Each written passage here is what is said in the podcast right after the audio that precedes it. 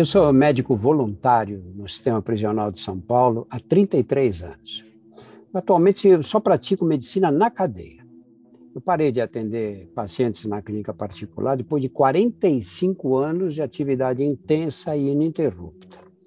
Eu hesitei bastante antes de tomar essa decisão, porque eu não conseguia me imaginar sem aquela correria com os pacientes, o hospital, etc. O que me fez decidir foi o fato de que o meu trabalho na área de educação em saúde se tornou cada vez mais abrangente.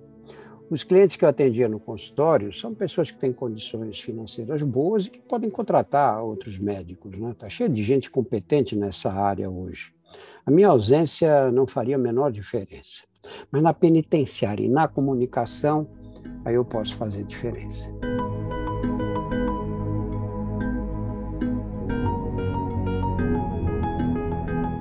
Prestes a completar 80 anos, Drauzio Varela continua sua caminhada nutrindo seu propósito: transformar a vida por meio da educação e da medicina.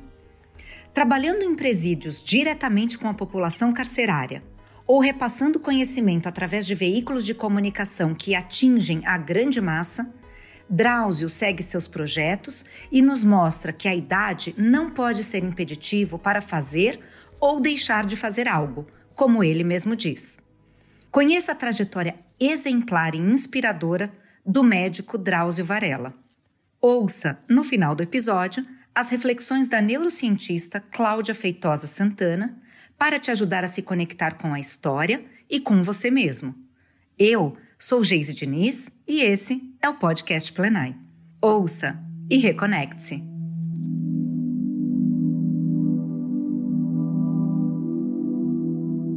No começo dos anos 80, quando surgiram os primeiros casos de AIDS no Brasil, a imprensa tratava a AIDS como peste gay. O preconceito contra os homens homossexuais ganhou dimensões avassaladoras. Eu fui a Estocolmo participar de um congresso sobre o HIV em 1985. Na última palestra do evento, o diretor do programa da AIDS da Organização Mundial da Saúde projetou um slide com uma frase da Divina Comédia, que dizia assim: No inferno, os lugares mais quentes são reservados àqueles que escolheram a neutralidade em tempos de crise.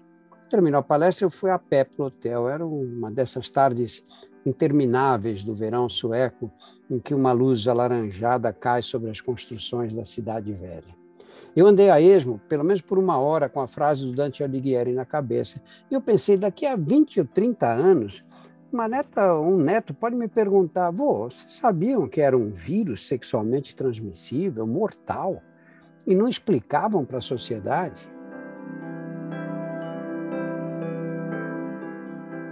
Quando eu voltei para o Brasil, eu fui visitar o meu amigo Fernando Vieira de Mello, que dirigia o jornalismo da Rádio Jovem Pan, que era muito diferente dessa de hoje. Falei com ele sobre a gravidade do problema que estava por vir e ele me interrompeu e disse: Ah, vamos gravar isso que você está dizendo. Eu tomei um susto.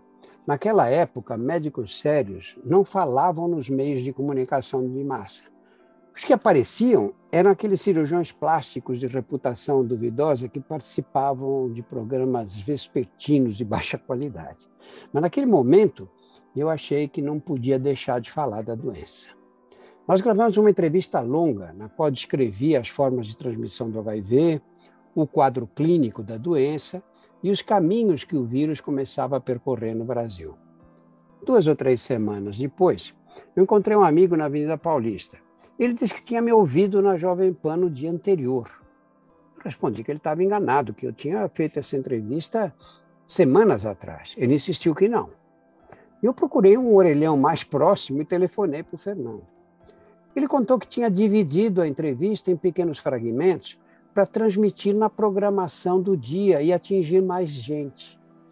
Eu não acreditei. Você devia ter feito isso sem falar comigo. Médicos bons não aparecem nos meios de comunicação. Vou ficar mal afamado entre os meus colegas. Ele respondeu com a frase que abriria um novo caminho na minha vida profissional. Se é assim, você precisa decidir se quer ajudar a população a evitar a doença ou ficar bem com seus colegas.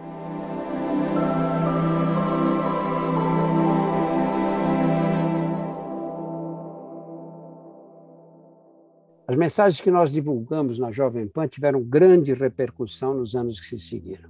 Nós estávamos em 1988. O Fernando me disse: um dia você vai fazer esse trabalho na TV Globo. Eu disse: como assim, Fernando? Que ideia é essa? Ele disse: é porque tudo começa no rádio. O que deu certo no rádio acabou na televisão. As novelas, os jornais, os programas de entrevista, de auditório, os humorísticos, os musicais. De fato, 11 anos mais tarde, eu recebi o convite da TV Globo para falar sobre saúde no Fantástico.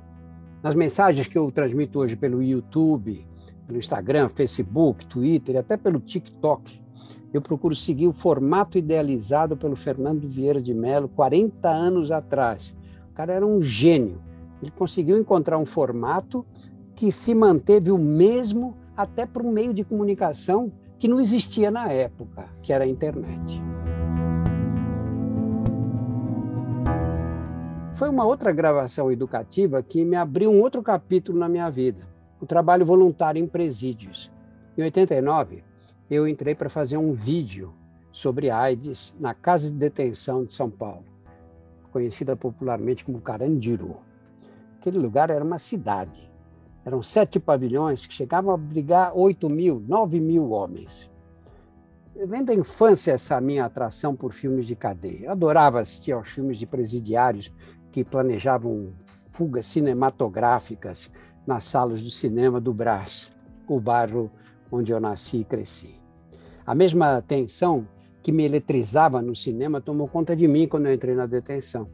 O bater das portas de ferro, os guardas com metralhadora nas muralhas, os presos de calça caque soltos nos pátios, os carcereiros, os doentes com AIDS em fase terminal não me saíram da cabeça na semana seguinte. O impacto do Carandiru foi enorme.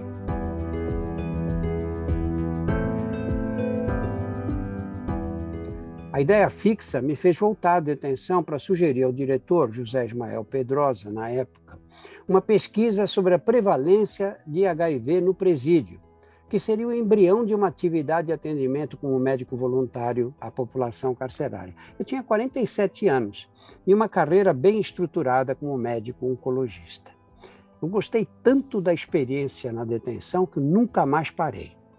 De cara, nós fizemos um estudo com os presos que recebiam visitas íntimas, é mais ou menos uns 1.500. 17,3% estavam infectados com HIV. Mais de 90% deles foram infectados pelo uso de cocaína injetável, que era a droga da moda. Como a sociedade enfiava lá dentro 1.500 mulheres todo fim de semana para transar com aqueles caras sem saber que eles estavam infectados, sem dar nenhuma proteção para elas, sem distribuir camisinha. Eu, quando levei esses dados a diversas autoridades do sistema penitenciário, eu ouvi as respostas assim de que era um absurdo distribuir preservativo gratuito. Eles diziam, para quê? Para vagabundo fazer sexo na cadeia? Eu tive a certeza de que a má vontade era por se tratar de mulheres pobres, em sua maioria pretas. Ainda levaria seis ou sete anos para a gente conseguir distribuir camisinha nos dias de visita em todos os pavilhões. A cadeia dominou meu espírito. Minha mulher me disse que nunca tinha me visto tão calado. Foi no Carandiru que eu comecei a ver as primeiras mortes por esfaqueamento. É lógico que eu tinha visto mortes violentas no Hospital das Clínicas no tempo de estudante, mas no Carandiru era rotina. Eu lembro de uma segunda-feira em que eu atestei óbito de quatro meninos esfaqueados. Quando eu peguei o metrô à noite para ir para casa, eu fiquei tentando lembrar a fisionomia dos quatro. Eu não consegui identificar um deles, não lembrava nem se ele era branco ou negro. A violência, quando é repetitiva, cega a gente.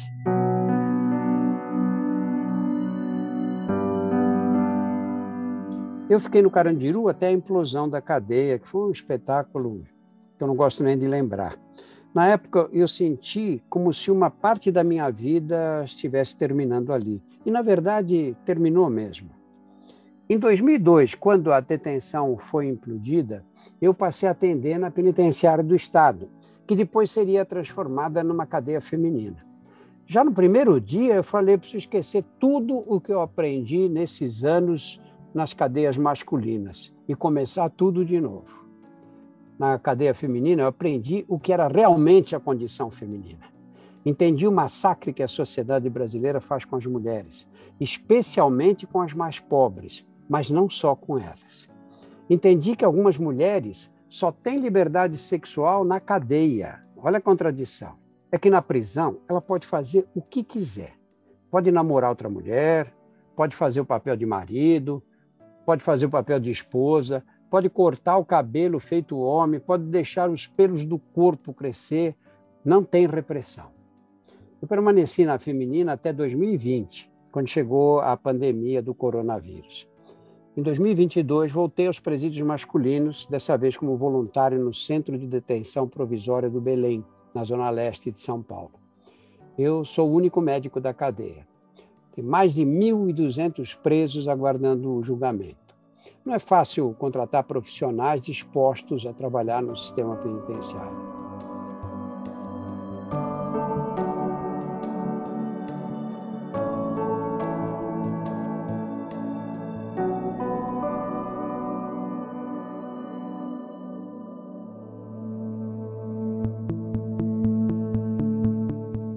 hoje agradeço a clarividência e a determinação que eu tive aos 47 anos de idade ao encontrar esse caminho.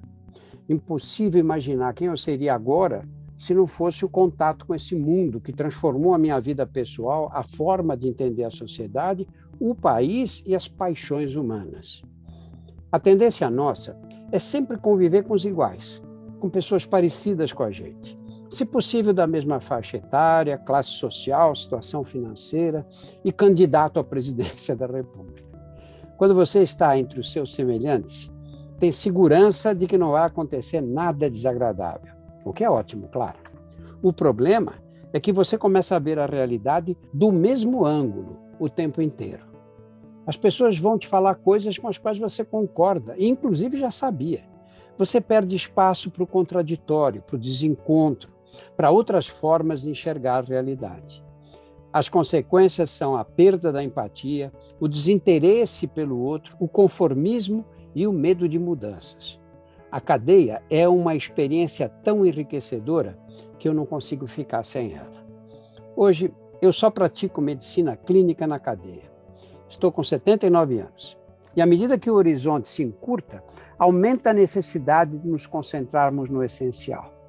Nessa fase da vida, prefiro me dedicar mais ao trabalho educativo, porque ele atinge muito mais gente. O impacto dos programas que nós fizemos no Fantástico sobre o cigarro, por exemplo, que foi em 2011, reduziu o número de fumantes significativamente. Até hoje eu encontro gente que parou de fumar quando viu a comparação entre um pulmão saudável, rosadinho, bonito, e o de um fumante que parecia coberto de piche.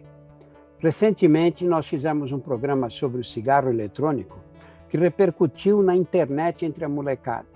O impacto da prevenção é imensurável. Eu não me imagino parado, de chinelo, esperando a morte chegar. Eu prefiro inventar coisas, produzir, estar vivo.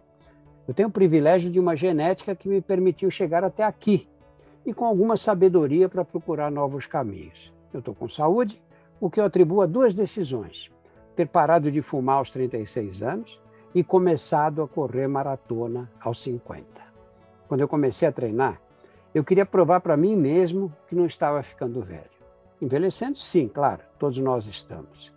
Atualmente eu estou treinando para participar, não sei aí, pela vigésima ou vigésima quinta maratona. Eu perdi as contas. A vida só vale a pena quando ela está preenchida de ideias e projetos. Idade não pode ser impeditivo para fazer ou deixar de fazer alguma coisa. Se você tem força física, disposição e habilidade, toca em frente.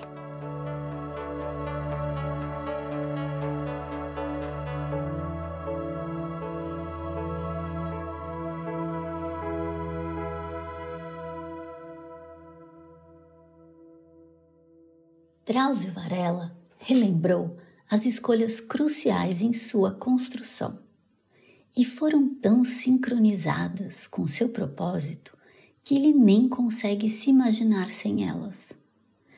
Você também faz escolhas congruentes com seu propósito ou para descobri-lo? Em retrospectiva, as boas escolhas sempre parecem óbvias. Porém, na hora da decisão, não há garantia de felicidade nem de sucesso. Além disso, uma escolha implica em pelo menos uma não escolha. Por tudo isso, uma boa tomada de decisão respeita o sentimento, que é formado pela emoção e razão juntas.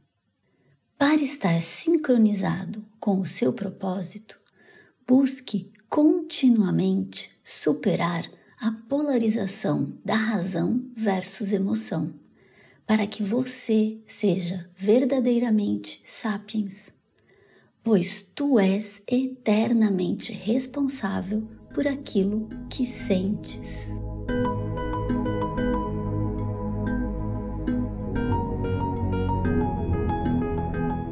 Nossas histórias não acabam por aqui. Confira mais dos nossos conteúdos em plenai.com e em nosso perfil no Instagram, arroba Portal Plenai.